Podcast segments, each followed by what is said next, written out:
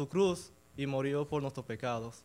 Y esa persona es Jesucristo, el que vamos a compartir el día de hoy. Y quería empezar antes de compartir la palabra de Dios en una oración. Así que oramos. Dios que está en los cielos, Señor, gracias a este día que estamos aquí reunidos escuchando tus palabras, realmente yo no soy nadie comparado con cada una de las personas. Ya me soy un pecador y sé que tú me has utilizado de una manera que tú me hablaste en tus palabras, Señor. También te pido que tú les abres sus corazones y que sea tu Espíritu Santo y que le haga entender por tus palabras. Puedo decir muchas cosas, pero realmente prefiero que seas tú que le hables, Señor. Y así quiero orar en nombre de Cristo Jesús. Amén. Bueno, vayamos a Lucas 3, 21, 22, capítulo 3, 21, 22. Gracias. Realmente no me gustan los micrófonos. capítulo 3, versículo 21, 22.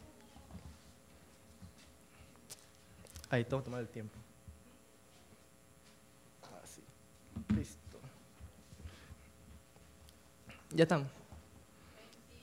21, 22. Aquí dice. Aconteció cuando, cuando, que cuando todo el pueblo se bautizaba, también Jesús fue bautizado y orando, el cielo se abrió y, y descendió el Espíritu Santo sobre él en forma de corporal como paloma. Y vi una voz del cielo que decía, tú eres mi Hijo amado, en ti tengo complacencia. Para poder entender este versículo, vayamos a Mateo 3, capítulo, capítulo 3, versículo 15, 13 al 15. No.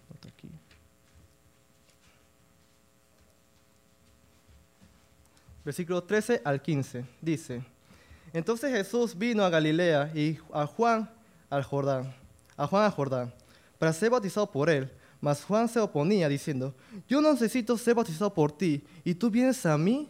Pero Jesús le respondió, deja ahora, porque así conviene que cumplamos toda justicia. Entonces le dejó. Para entender el contexto bíblico, ¿qué, me quiero, referir con esto? Es que Juan el Bautista estaba predicando en el desierto de Judea y cuando fue al río de Jordán, compartía el bautismo de arrepentimiento de sus pecados. ¿Por qué?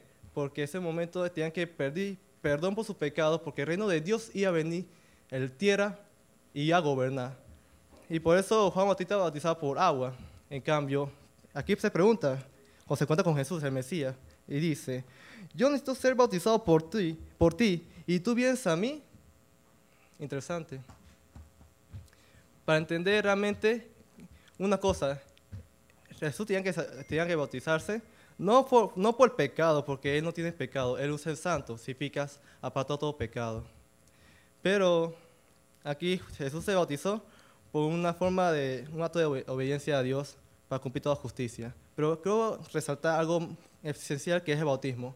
El bautismo realmente no, no salva. Y también son tres puntos que tienen que entender. El simbólico es un acto de obediencia que conlleva un testimonio público. Es decir, tú te bautizas porque crees que, tú eres cristiano, tú necesitas a Jesús como tu Salvador. Tú demuestras que eres hijo de Dios. Simplemente por eso. Pero Juan, aquí Jesús se bautizaba por simplemente para presentar el mismo... Eh, ¿No estaba? Aquí. Para, dejando ahora, porque así conviene cumplamos toda justicia. Y ahí quiero resaltar un poco de toda justicia. Ya rezando en Lucas 3, teniendo el contexto de todo el Mateo, el por qué se bautizaba. Aquí una parte muy interesante, dice, el versículo 21. Jesús fue bautizado, bautizado y orando, el cielo se abrió Aquí empieza el, principio de su misterio de Jesús. Aquí orando en público y viendo aquí una, una pequeña parte, decía, el cielo se abrió. El cielo se abrió. Eso me hizo imaginarme, yo estando eh, Jesús siendo bautizado en el río Jordán, orando a Dios en silencio puede ser. Eh, se puede, puedo verlo como un día nublado y cuando oraba, las nubes eh, dejó un espacio, un circular vacío y descendía la luz a Jesús en su rostro. Más o menos así me lo imaginaba cuando Jesús estaba orando a Dios. No sé cómo usted se imagina. Pero también me hizo entender que cuando tú oras, Dios te abre las puertas Dios te muestra realmente qué, qué tienes que hacer hoy en este mundo. Momento que tienes una comunión personal con Dios como tú, Jesús, orando, Dios te guía y te enseña que debes ir a este camino, a través del Espíritu Santo, claro. Pero eso debes tener una comunión con Dios y también hablando con Él. Y a, través de la Biblia, Él te habla y te va a mostrar qué caminos debes reco- reco- recorrer o entender qué, qué es tu vida. Y primero de todo, nuestro Señor comenzó con su ministerio público orando. El que no ora realmente es falta de conciencia de la necesidad de Dios. Y no solo eso, sino también es la desobediencia a Dios Padre. Es como un niño malcriado realmente. ¿Por qué? Porque no hace caso a Dios, no le habla, solamente se le importa a sí mismo egoístamente. Su vida es egocéntrico y solo piensa en mí, en yo y solo yo. Pero realmente es malcriado porque no entiende, no, no tiene una guía a que Dios quiere lo mejor para ti. Porque dice Romanos 12:2 que su, voluntad, su buena voluntad es agradable y perfecta. ¿Por qué no pide la guía de Dios, el que te guíe y te diga qué realmente quiere tu vida, en, en maquiado y pensar en ti mismo? Y luego de eso, aquí capítulo 4 de Lucas, empezamos el ministerio de, de Dios, de Jesús, claro, que empieza a ser su discípulo que conoce a Simón, que al final se llama Pedro, que era un pescador de peces y al final se volvió un pescador de hombres. Luego vemos el capítulo 5, que hizo su primer milagro a un hombre que era que tenía lepra. Y algo que quiero resaltar en 5.13, que luego llegando un, un, un tiempo, ahí voy- voy a recargar por qué está importante ese versículo. En, en Lucas 6 también habla a Dios reprendiendo y exhortando. Reprendió a los fariseos y escribas que eran líderes religiosos, sabían tanto de la Biblia y aún así ellos no tienen una relación Dios personal. ¿Para qué te sirve el conocimiento si no tiene, no tiene un corazón para servir a las personas? El conocimiento, como dice la Biblia, evanece.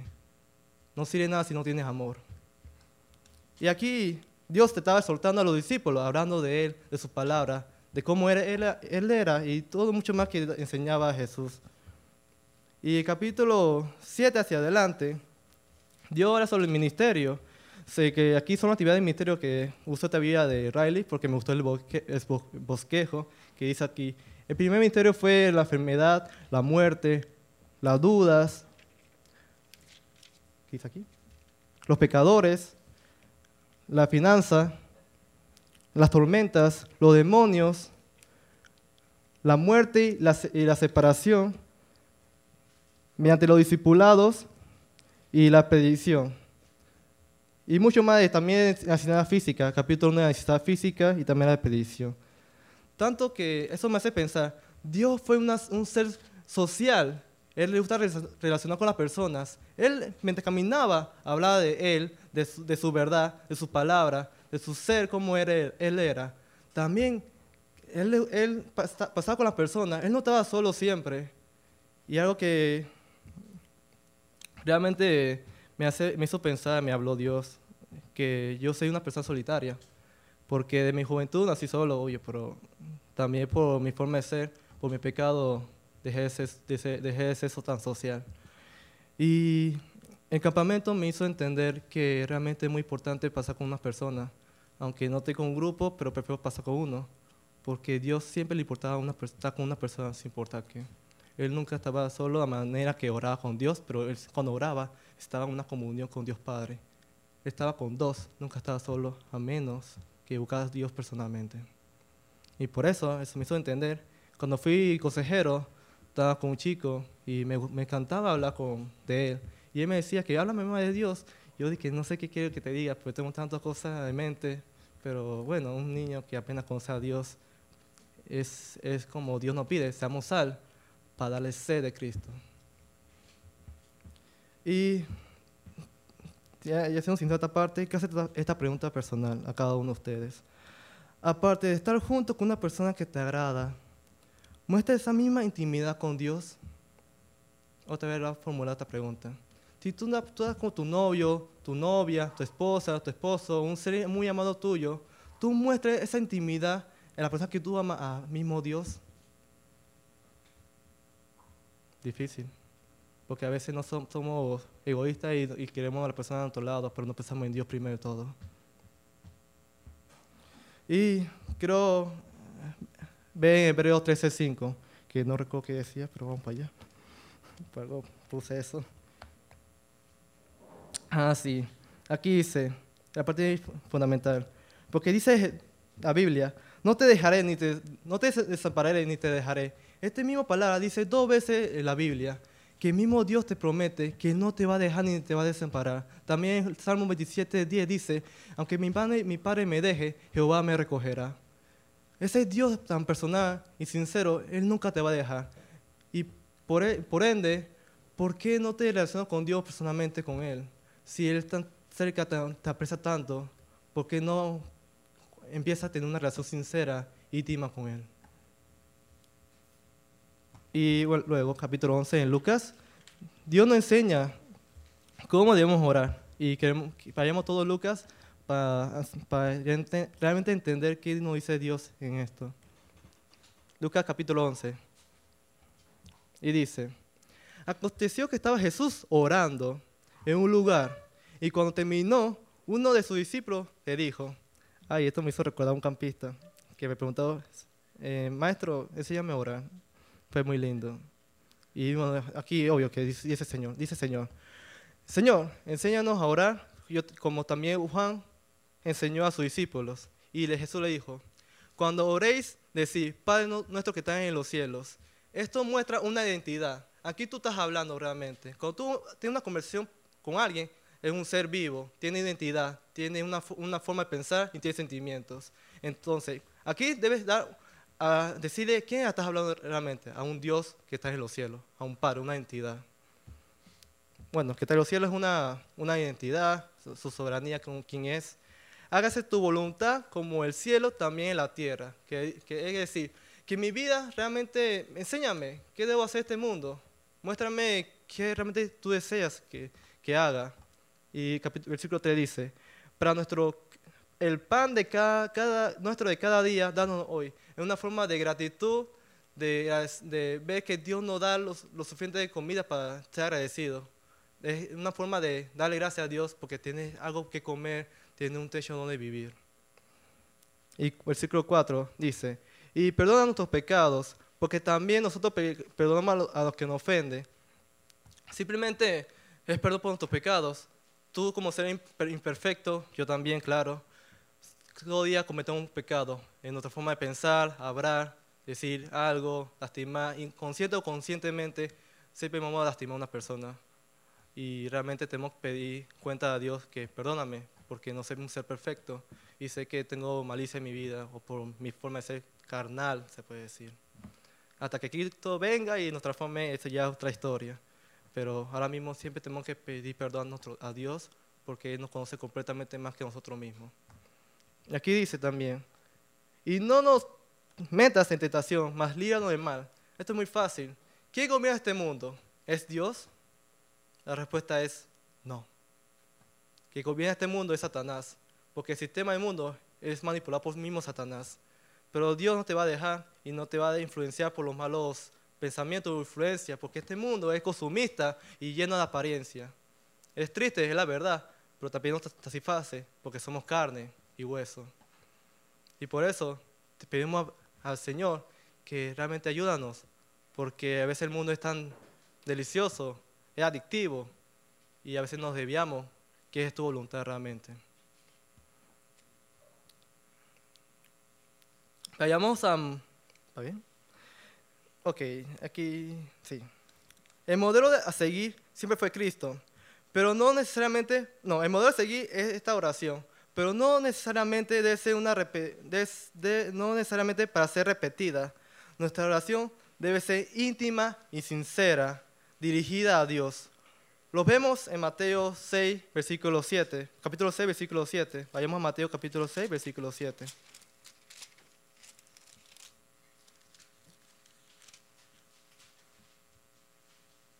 Y dice, y orando, no uséis vanas repeticiones como los gentiles, que piensan que por su palabrería serán oídos. En serio, Dios te va a escuchar por tantas veces que repites la misma cosa sin tus sentimientos, sin tu corazón.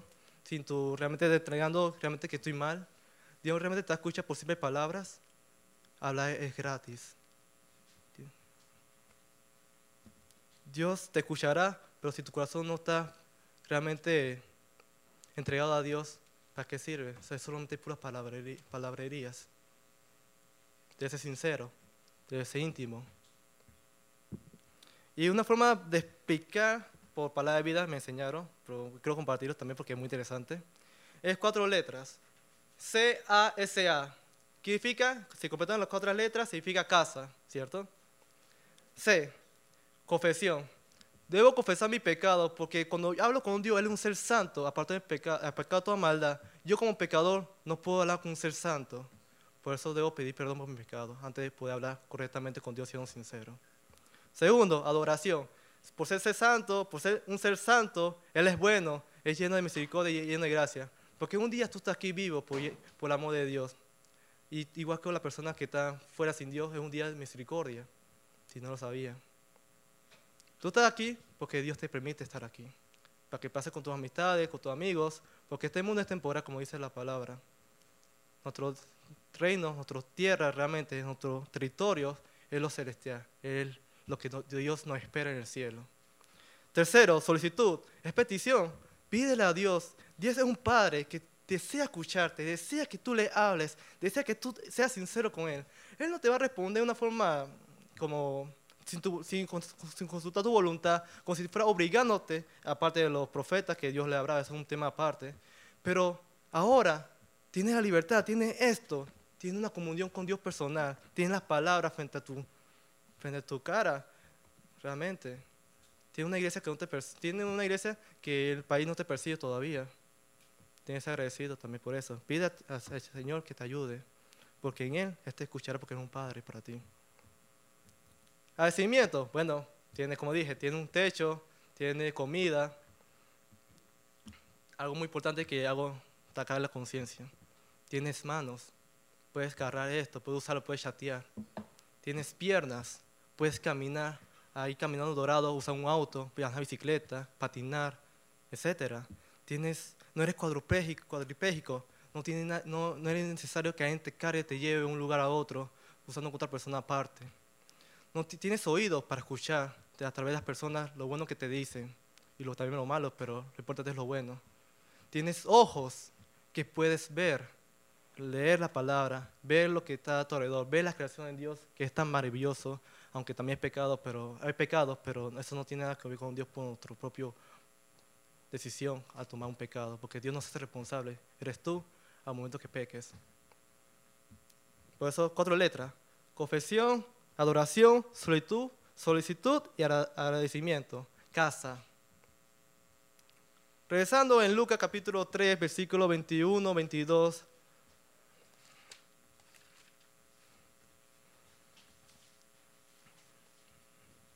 Ya de que Jesús fue bautizado y orando, el cielo se abrió, descendió de un Espíritu Santo sobre él en forma corporal como una como paloma esta forma de decir como una paloma, bueno, vemos aquí que la confirmación del Espíritu Santo descendió sobre él en forma de una paloma, ¿cierto?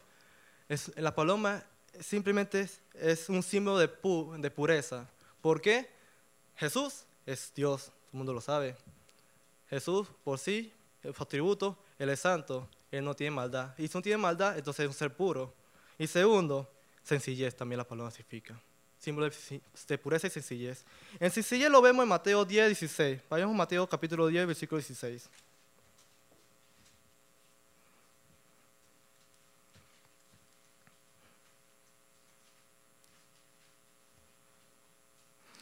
Y aquí dice, he aquí, yo os envío como una oveja en medio de lobos, sé pues prudente como serpiente, no que sea serpiente, sino sea inteligente como serpiente, y sencillo como paloma. Realmente, la sencillez como una paloma es como Jesús fue mostrándose tu vida hoy en la tierra. Si vemos todo en Lucas capítulo 5 hasta el, hasta capítulo 11, todo fue de una manera pura y, sencilla, de forma de compartir a otro, de forma que él hizo, fue por amor. Y también fue gracias a Dios Padre que le guiaba, instruía. obvio que no podemos hacer milagros, pero solamente Jesús puede hacer milagros. Fue esa misma manera, como Jesús vino, fue de una manera sencilla y pura. Entonces, si nuestro Dios es sencillo y puro, ¿por qué no pedimos a alguien que nos dice cómo, cómo vivir la vida? Si la manera que vive fue sencilla. ¿Por qué te perjudicas a hacerlo a tu manera? En esto muestra Jesús siendo hijo perfecto, excepto exento de pecado, es decir, no tiene ni un pecado, porque es un ser puro y santo, porque el Hijo del Hombre no vino a condenar ya al pecador. Es decir, Jesús vino no para llevarlo a todo mundo en el infierno por primera vez, sino a darle otra oportunidad más. Jesús vino para dar una oportunidad más al pecador. Y hoy, por segunda vez, va a haber justicia, pero en la primera venida es lo más importante porque Jesús vino. Y vayamos a Lucas 23, 46, que no tampoco quiere. Ah, sí. No, perdón, me equivoqué. Eh, dejándolo, regresando al tema principal todavía, vemos como un Dios, como hombre sobre la tierra, orando, también como un hombre siendo Dios, dando su última oración de su muerte. Ahora sí, vayamos a Lucas 23, 46.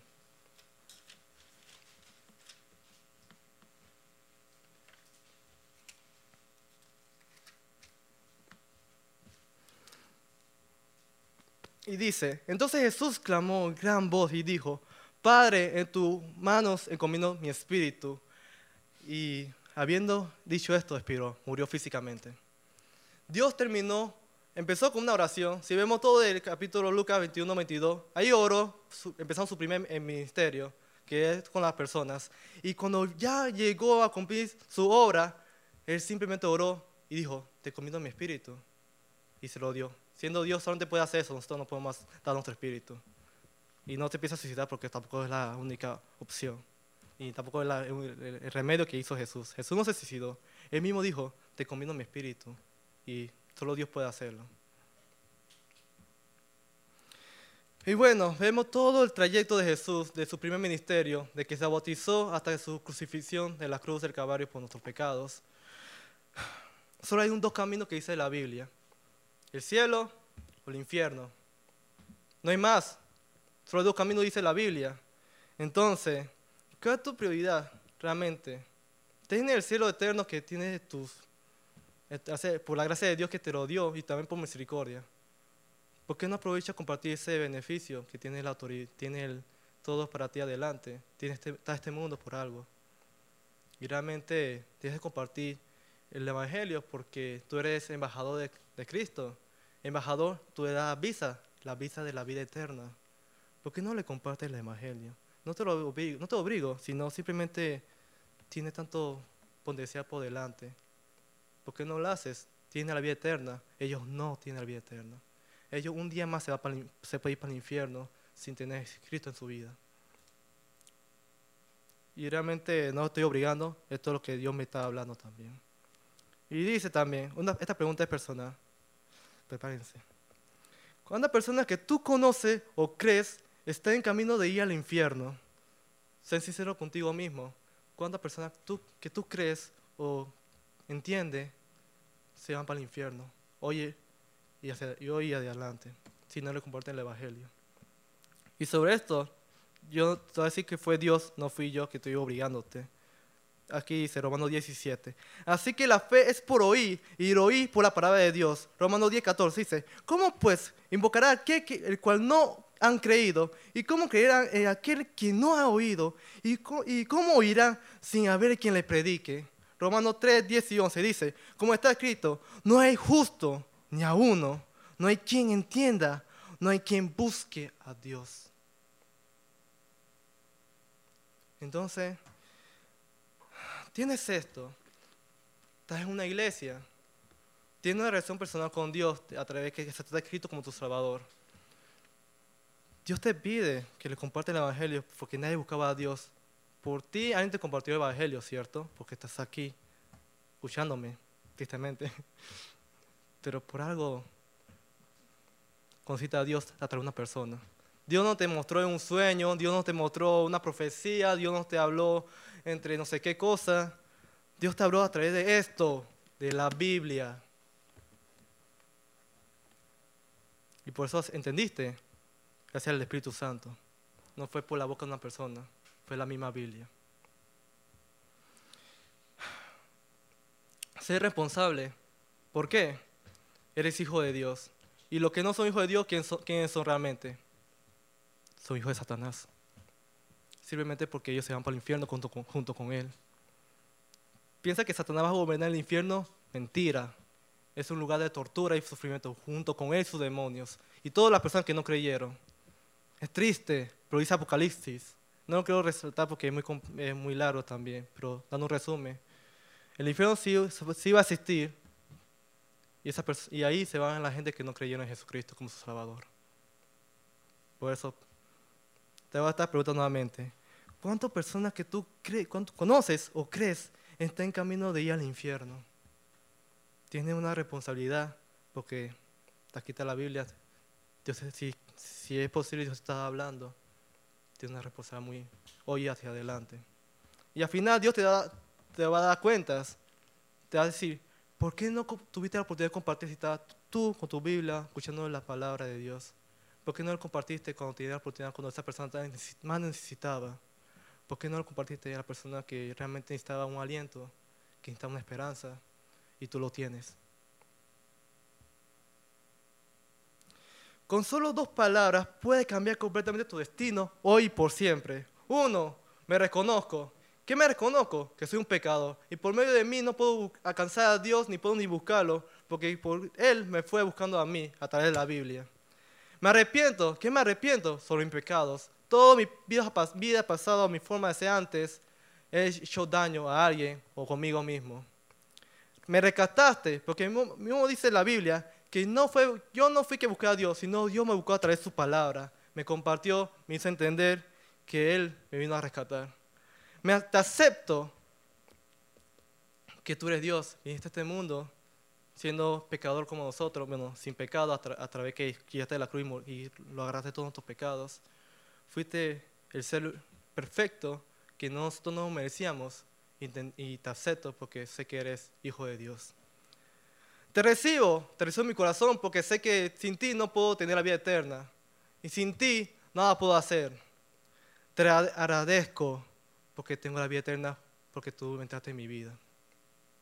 Y al final, consumado es. Vayamos Juan capítulo 19, versículo 13, 30.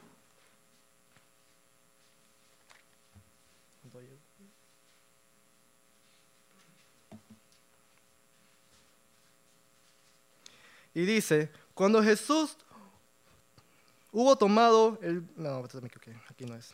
Juan 19, 30. Hacia aquí mismo es. Vinagre dijo, consumado es. Y habiendo inclinado la cabeza, entregó el espíritu.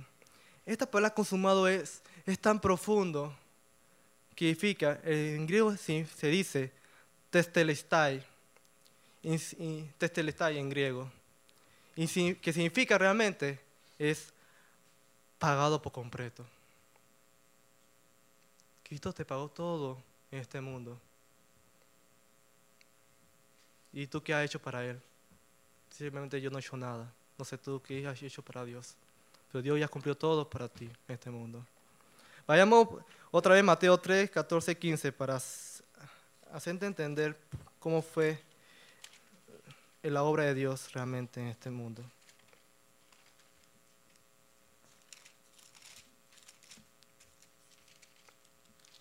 Dice 14, 15. Mas Juan se, oponía diciendo, yo necesito ser bautizado por ti y tú vienes a mí.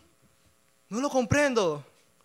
Pero Jesús le respondió, deja ahora porque así conviene que cumplamos toda justicia. La justicia que Dios te quitó el pecado de este mundo, de la condenación de la muerte eterna. Eso fue lo que hizo Jesús. Donde Jesús empezó, ahí terminó. Y no solo esto, no, todavía no puede estar muerto. el tercer día resucitó, está junto a la diestra de Dios, su mano derecha.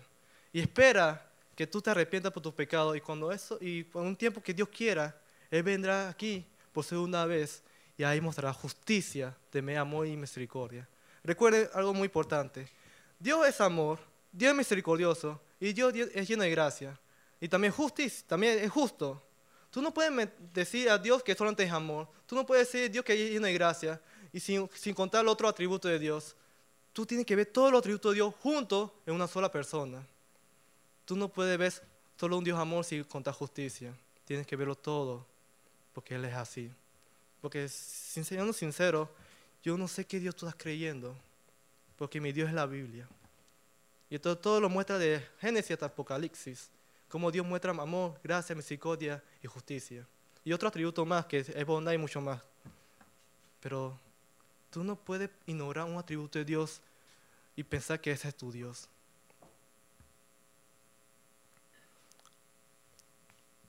Lucas capítulo 5, versículos 12 a 13.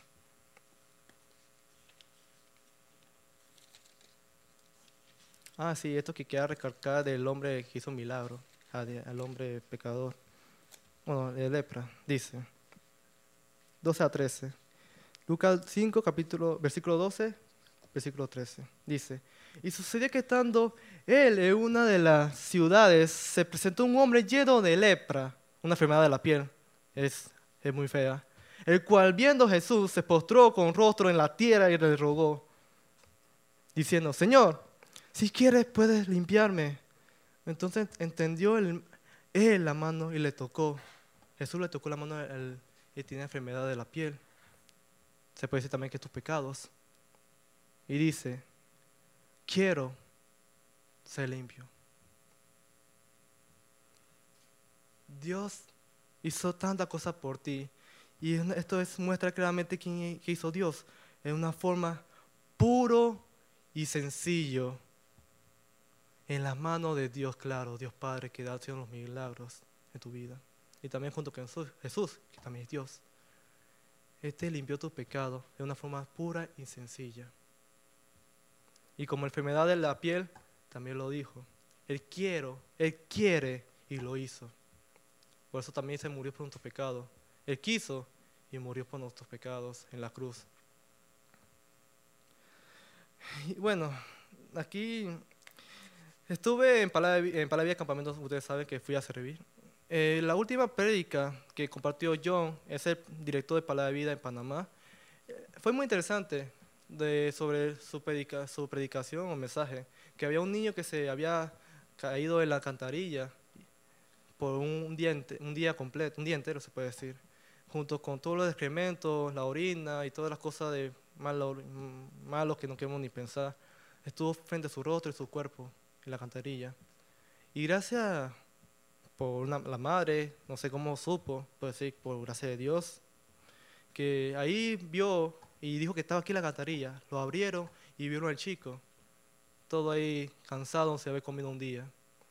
Y eso me hizo pensar, y después ignoré completamente toda la prédica porque he escuchado seis semanas seguidas, así que ya sabía la historia. Pero Dios me hizo, Dios me hizo pensar esta palabra y quiero compartirlo. No sé por qué, pero mm, algo que, que, que sincero, sinceros, esto me hizo pensar Dios. Realmente, aquí dice, aprende, aprende a valorar las palabras. Por algo Dios nos hizo con dos oídos y una boca.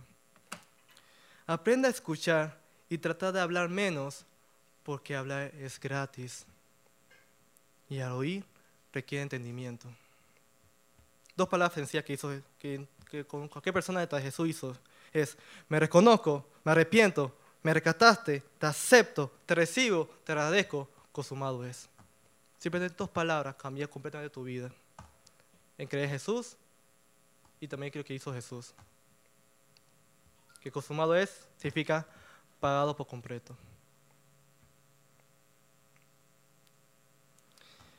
Nuestro Dios debe ser y tiene que ser una, una relación personal. Juan capítulo 15, versículo 13.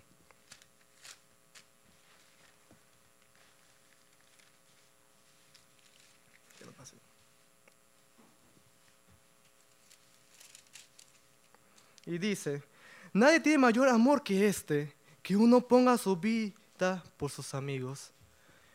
Jesús te considera su amigo. Esto mismo dijo Jesús. Jesús te considera tu amigo. Es una relación muy importante. Tu mayor amigo debe ser Jesús también. Porque Él murió por ti, porque te consideró como amigo, aunque no lo merecías. Nada. Esto que, que quiero decirles, bueno, ya con el tiempo que llevo, ya terminar pronto. Y, y me vino esta frase, dice, ni un hombre más grande que su vida de oración. Contando el hombre más rico, más talentoso, con una mujer, riqueza, fue Salomón, excepto de Jesús, descartando a Jesús. El, Salomón fue el hombre más rico. Tenía mucho dinero, tenía 700 esposas, 300 concubinas, y no sé cuántas mujeres más tuvo que no dice la Biblia. Tiene carro a caballo del último modelo, que será como el Ferrari, el Bugatti y, otro, y, todo lo que hay, que el Lamborghini y otros modelos de carros finos. Él, teniendo tanta riqueza, simplemente se apartó de Dios, su corazón se desvió. Y al final y hace escribe el libro de Eclesiastés. Y dando un resumen de Eclesiastés, es vanidad, vanidades. Es cierto, pero también esta, frase que, que leí este Bíblico es Lejos de Dios, la vida es, es vacía e indigna de vivirla. Lejos de Dios, simplemente vives una vida de basura y, temporal. Al momento que Salomón pecaba, él mismo construía su propio muro, una forma de verlo. Él ponía cada ladrillo y haciendo un muro, alejándose de Dios, teniendo esta relación bloqueada por el muro. Y tú estás aquí y, Dios está allá. Tú haces tu propio muro de tus pecados, simplemente por tus propios deseos egoístas. Entonces, ¿qué debo hacer? Aprende a buscar el martillo de tu arrepentimiento, junto con la ayuda de Dios, y que Él te dé la fuerza para romper el muro de tus pecados. Y cuando tú rompas el muro de tus pecados, pasa al otro lado y camina con Dios. Es el título, Caminar con Dios. Y ya, tirando mucho fuego aquí, estando en el último punto, creo, no sé si, si le pegó, pero está muy, está muy callado. Eh, vayamos, vayamos Lucas capítulo 3, versículo 22. Dice, sí, 3, capítulo 3, versículo 22, ya está el último punto ya un poco de piedad.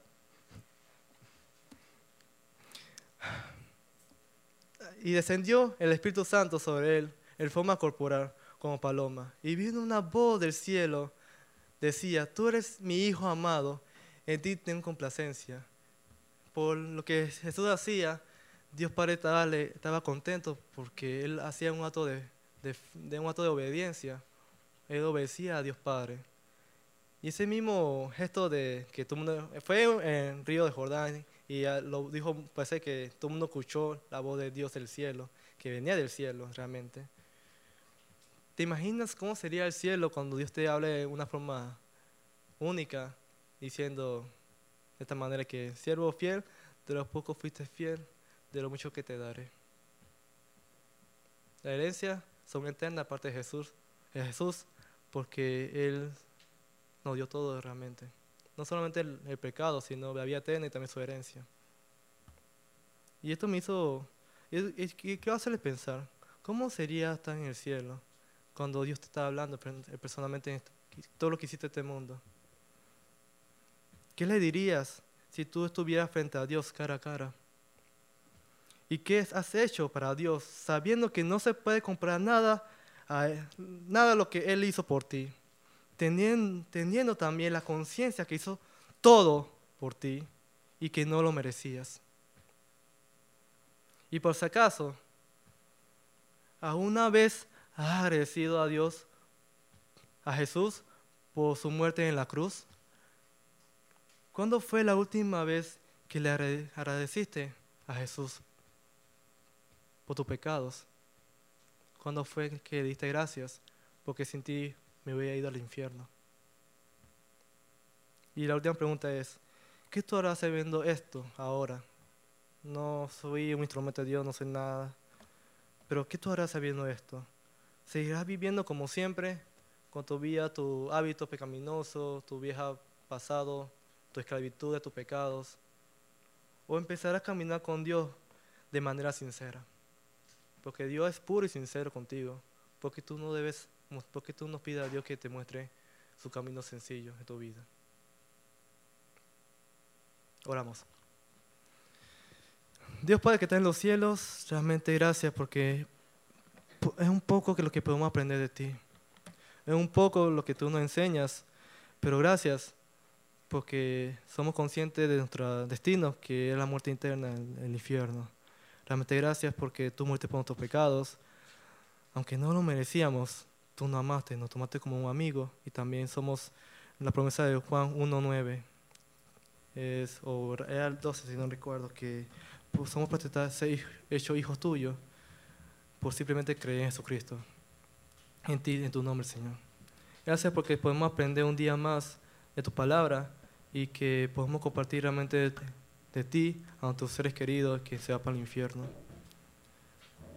Gracias porque realmente tú estás en nuestra vida y sin ti nada somos realmente. Y así queremos orar en nombre de Cristo Jesús. Amén.